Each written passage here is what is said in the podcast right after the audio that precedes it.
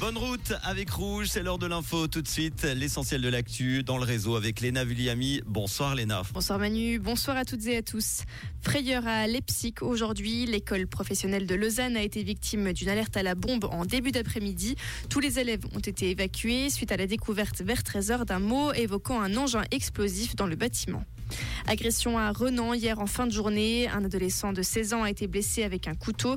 Emmené à l'hôpital, ses jours ne sont pas en danger. Un auteur présumé a été identifié mais il n'a pas encore été interpellé. Une procédure est instruite par le tribunal des mineurs.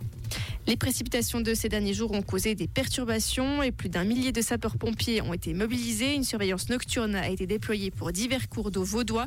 Le dispositif a maintenant pu être levé, tout comme l'alerte à la prudence adressée à la population. Un jeune homme a été retrouvé mort fin octobre à Trian, en Valais.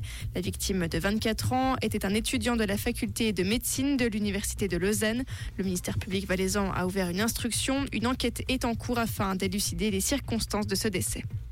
Nous sommes plus que des voisins, nous sommes des amis. C'est ce qu'a déclaré Emmanuel Macron lors d'un discours officiel dans la salle des pas perdus aujourd'hui à Berne.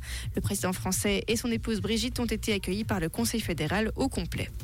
Et un tiers des commerces vaudois vendent du tabac aux mineurs. Les achats tests effectués dans le canton montrent que sur 393 points de vente, 118 ont délivré du tabac à des 14-17 ans. Les distributeurs automatiques représentent aussi une source d'infraction importante. Merci Léna. Retour de l'info. Tout à l'heure, ça sera 18h. Comprendre ce qui se passe en Suisse romande et dans le monde, c'est aussi sur Rouge. Rouge Demain, jeudi, ce sera souvent nuageux et quelques éclaircies, surtout dans les Alpes. On aura le retour de quelques précipitations à partir de l'ouest dès la mi-journée. La limite plus neige va s'abaisser de 2300 à 1500 mètres en soirée. Côté température, 2 à 5 degrés le matin, maximum 11 l'après-midi.